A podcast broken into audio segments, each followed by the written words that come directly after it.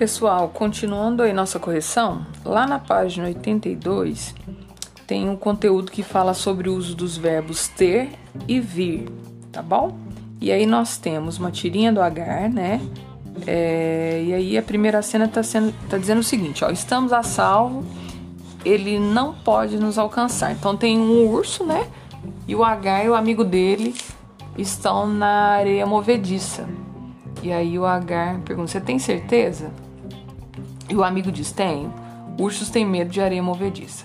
Né? E aí a número um pergunta pra gente: a situação relatada ela provoca humor? Provoca, né? Porque o amigo do.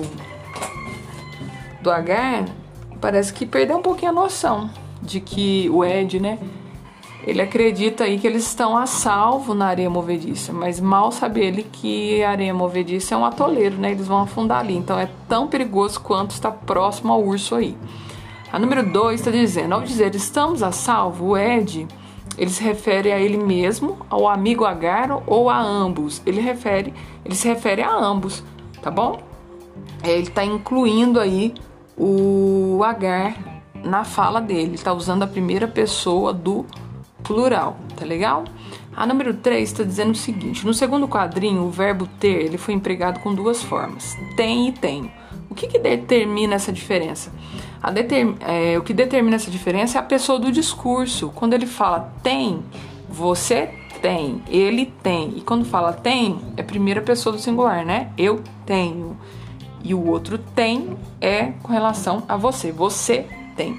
Então, que diferencia aí é a pessoa do discurso, tá legal? A 4 é o seguinte: observe agora a forma flexionada do verbo ter no último quadrinho, porque ela, ela está acentuada. Vamos dar uma olhadinha lá. Ursos têm medo de areia movediça? Então, essa é a grande questão desse capítulo aí. O uso do verbo ter no singular, que não vai receber o acento circunflexo, e o uso do ter no plural. Ele vai receber o acento circunflexo. Tá legal? Então, isso é o que determina aí. Essa aqui é a regra, tá? Ele tem singular sem acento eles têm plural com acento. Beleza, moçada? A número 5 fala o seguinte: reescreva a frase de Ed de modo a fazê-la se referir apenas ao urso que os ameaça.